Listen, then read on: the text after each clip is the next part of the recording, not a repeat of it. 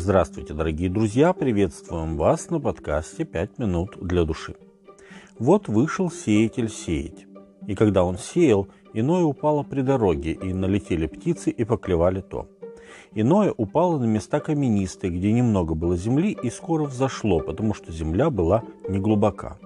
Когда же взошло солнце, увяло, и, как не имело корня, засохло. Иное упало в терние, и выросло терние и заглушило его – Иное упало на добрую землю и принесло плод. Одно во сто крат, другое в шестьдесят, а иное в тридцать.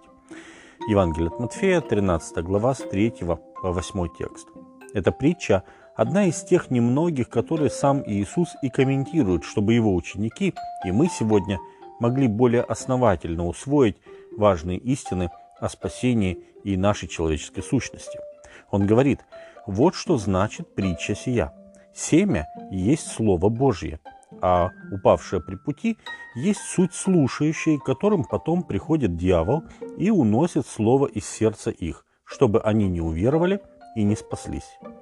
Упавшие на камень – это те, которые, когда услышат Слово, с радостью принимают, но которые не имеют корня и временем веруют, а во время искушения отпадают – упавшие в тернии – это те, которые слушают Слово, но, отходя заботами, богатством и наслаждениями житейскими, подавляются и не приносят плода.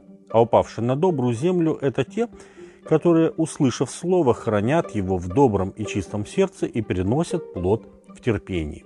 Евангелие от Луки, 8 глава, с 11 по 15 текст. И получается – что притча даже не о сеятеле, как мы привыкли ее называть, а о так называемой почве нашего сердца, которая далеко не всегда способна принять Божье спасительное Слово. Иисус привел здесь три варианта человеческих страстей, которые мешают человеку обрести веру в Господа и, как следствие, спасение.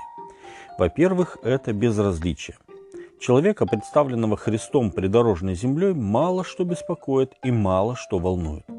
Самое главное для него – это его собственные нужды – поесть, поспать, повеселиться. Он безразличен ко многому, в том числе и к духовному.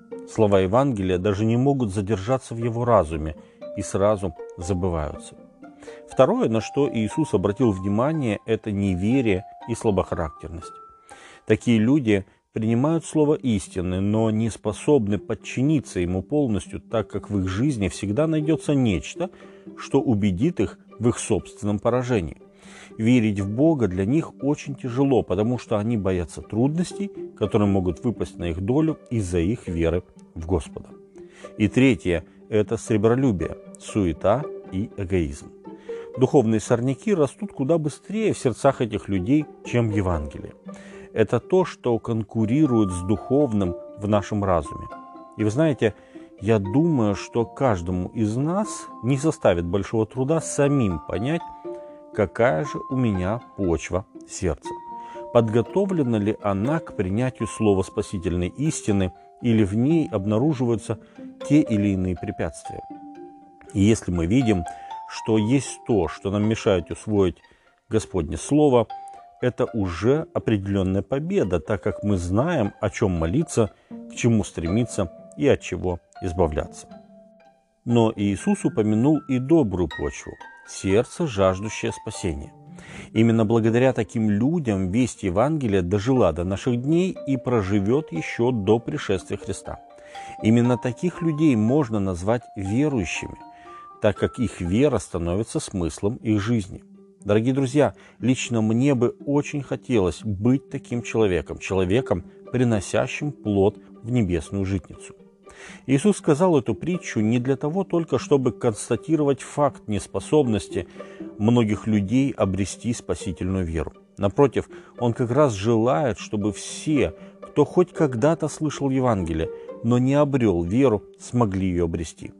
Чтобы они распахали придорожную землю свое сердце – стали чуткими, убрали камни страха и избавились от сорняков суеты своей жизни. С вами были «Пять минут для души» и пастор Александр Гломоздинов.